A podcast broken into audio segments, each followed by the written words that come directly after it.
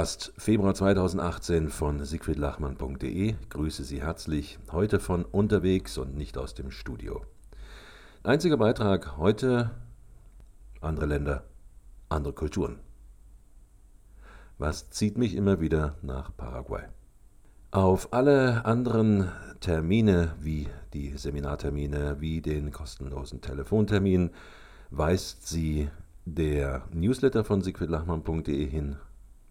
Danke, wenn Sie diesen abonnieren. Und jetzt wünsche ich Ihnen mal gute Unterhaltung. Ab in die Hitze, ab nach Südamerika.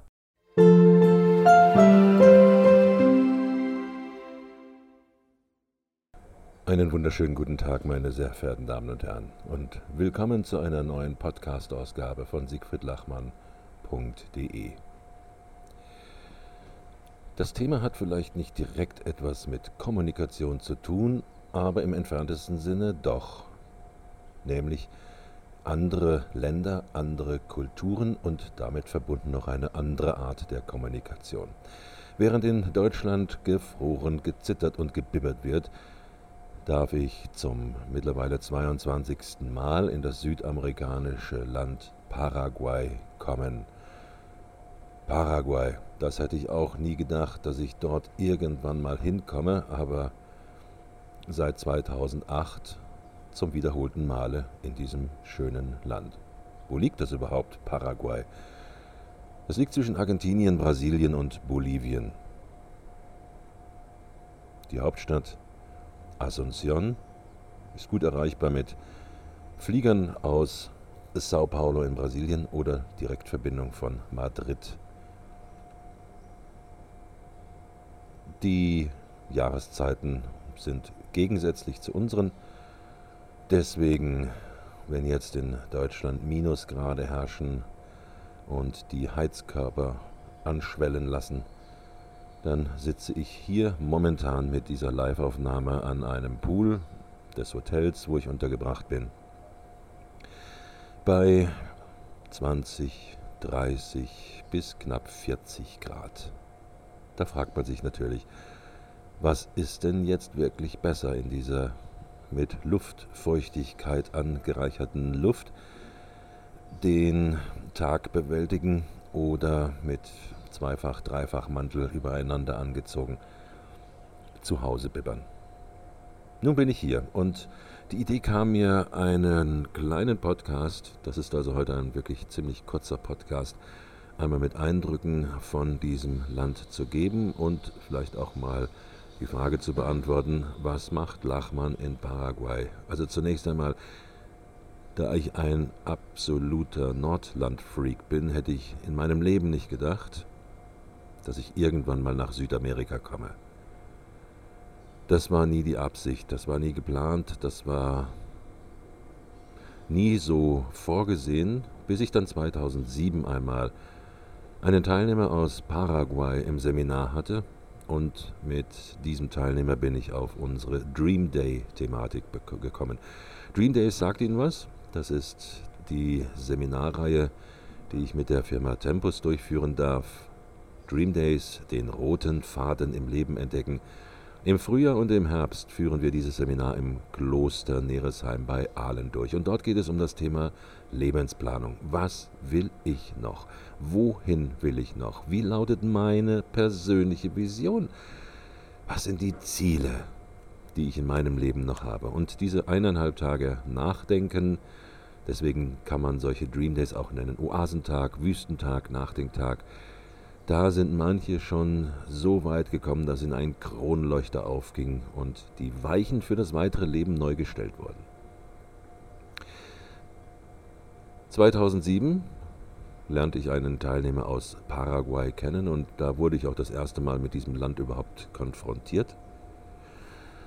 Und der fand diese Thematik so spannend, dass er zu mir sagte, weißt du, wir führen einmal im Jahr einen Kongress christlicher Führungskräfte in Asunción durch.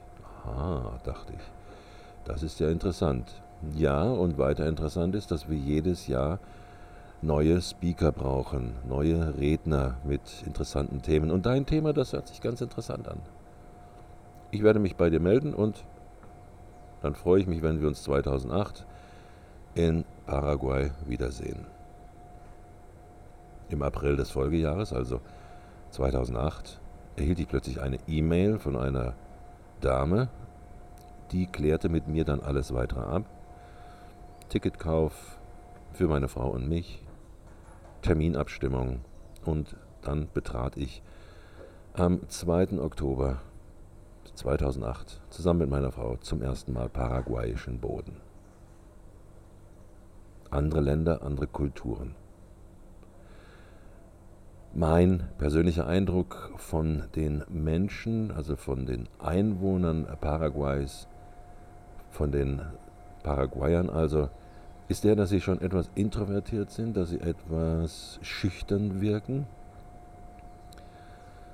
aber sehr offenherzig werden und dir das letzte Hemd geben, sobald du ihnen mit einem Lächeln begegnest, wenn du sie mit Wohlwollen behandelst, also genauso wie ich gerne von anderen behandelt werden möchte. Es ist ein armes, reiches Land. Also sie treffen hier Menschen an mit Nobelkarossen. Sie treffen Menschen an mit Autos, die man in Deutschland wahrscheinlich nicht mehr zulassen würde. Auch der öffentliche Nahverkehr ist anders ausgestattet wie unser Nahverkehr. Also auch diese Busse würde man so nicht mehr unbedingt für ein Verkehrsunternehmen in den laufenden Dienstplan einsetzen wollen. Es ist vielleicht das eine oder andere einfacher, nicht so professionell, nicht so toll, wie wir das in Deutschland oder in Europa machen würden. Was mich jedoch von Anfang an faszinierte, war die Tatsache, man muss nicht immer das Beste haben, man muss nicht immer das Goldene haben. Manchmal reichen auch einfache, leichtere Mittel. Und vor allen Dingen solltest du das Herz am richtigen Platz haben. Und diese Herzlichkeit treffe ich bei vielen dieser Paraguayer an. Und ich frage mich manchmal, wenn ich dann auf der Fahrt von der Hauptstadt bis ins Inland zu einer der deutschen Kolonien unterwegs bin, dann wird die Gegend immer spärlicher, auch die Bewohnung wird immer spärlicher, immer mehr Menschen trifft man, immer weniger Menschen trifft man dort an. Aber so wie ich die Menschen sehe, kommen sie immer mit einem Lächeln entgegen, mit einem zufriedenen Gesicht. Und da stellt sich mir schon die Frage, wer ist denn nun wirklich glücklicher? Ist es der Deutsche, der von Termin zu Termin hechtet? Oder sind es diejenigen, die hier sehr wenig haben, aber doch so viel mehr? Das ist eine rhetorische Frage und bedarf keiner Antwort. Eine Geschichte ist mir noch hängen geblieben, und zwar eine liebe Bekannte von mir, die sagte mir, weißt du, Sigi, wenn es mir ganz schlecht geht, dann setze ich mich in mein kleines Auto, fahre durch die Slums, fahre bei den Ärmsten der Armen durch und komme nach einer halben Stunde als Königin wieder. Das ist auch so eine Geschichte, die mir so fest ins Herz eingebrannt worden ist. Einigen von uns täte es bestimmt gut, mal für drei Monate in ein solches Land zu gehen, wo nicht alles so perfekt ist, wo ich nicht einfach eben mal ins nächste Shoppingcenter gehen kann und mir das mal eben kaufen kann. Hier heißt es manchmal auch Geduld haben, bis ich einige Sachen bekomme. Hier ist nicht der Amazon-Lieferservice, der mir am nächsten Tag die bestellte Ware vor die Tür stellt oder mir ins Haus bringt.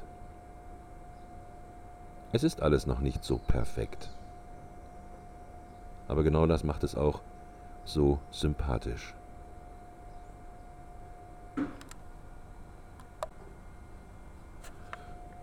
Wovon reden wir, wenn wir Paraguay hören? Wir reden von einer Fläche von 406.000 Quadratkilometern. Die Einwohnerzahl ist ungefähr bei 6,5 Millionen. Und Die Währung ist der paraguayische Guarani. Guarani ist übrigens auch die Landessprache der Ureinwohner. Wenn ich zu Ihnen jetzt sage Rojayu Paraguay, dann heißt das, ich liebe Paraguay und das ist in Guarani gesprochen. Nein, nein, mehr kann ich nicht. Das wäre zum Beispiel vergleichbar mit dem Plattdeutschen oder mit einem Dialekt, der sich durchs Land hindurchzieht. Und das ist mit dieser Guarani-Sprache gemeint. Was führt mich immer wieder in dieses Land? Die Frage stelle ich mir natürlich auch immer wieder. Aber ich muss sagen, Land und Leute haben es mir angetan. Und vielleicht auch deswegen, weil ich meistens immer nur zehn Tage bleibe. Es nutzt sich nicht so schnell ab bei mir. Es ist immer wieder neu. Es tut immer wieder gut. Und auch die Art und Weise, wie Menschen hier leben, wenn Sie beispielsweise die 500 Kilometer von der Hauptstadt quer durchs Land in den sogenannten Chaco fahren, dann treffen Sie plötzlich auf mehrere deutsche Kolonien. Ich habe mal bei Wikipedia nachgeschaut, wie dort der Chaco beschrieben wird. Wikipedia beschreibt das als den dünn besiedelten Gran Chaco im Westen der etwa 60 Prozent der Landesfläche einnimmt, und in Oriente, die Ostregion, in der über 97 Prozent der Bevölkerung lebt. Und in dieser eher Steppe, in dieser eher kargen Landschaft, wo das auch so ein bisschen wüstenähnlich wird, wo es Sandstürme gibt, die dir den Sand in die Augen und in alle deine Ritzen deiner Kleidung hineintreiben, wo es 50 Grad hat, 55 Grad hat in den Sommermonaten. Dort leben immer noch Menschen. Und diese Menschen haben meiner Meinung nach eine ganz, eine ganz eigene Lebenskultur für sich entwickelt. Sie überleben hier.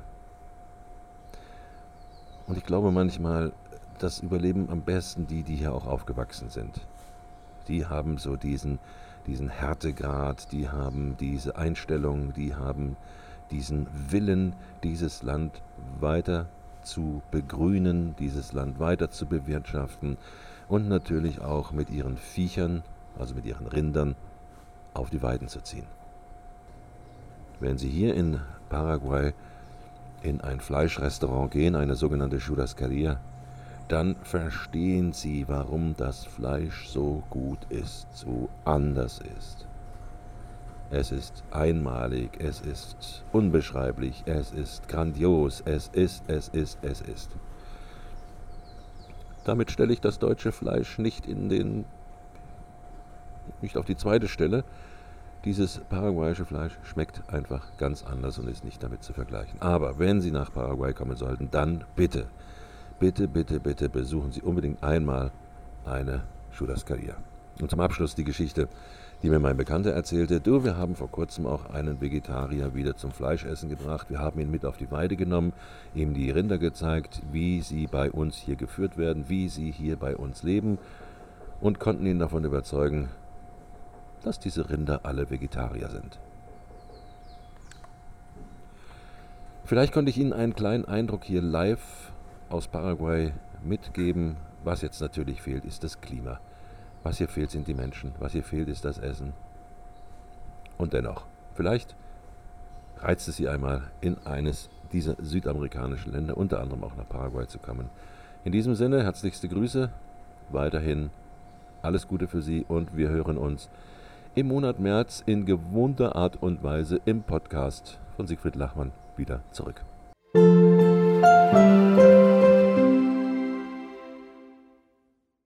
Und das war der kurze Podcast Februar 2018. Februar hat ja auch nur 28 Tage. Wir hören uns im März wieder in altbewährter Art und Weise. Danke, wenn Sie uns treu bleiben. Ihnen eine gute Zeit. Mit freundlichen Grüßen, Ihr Siegfried Lachmann.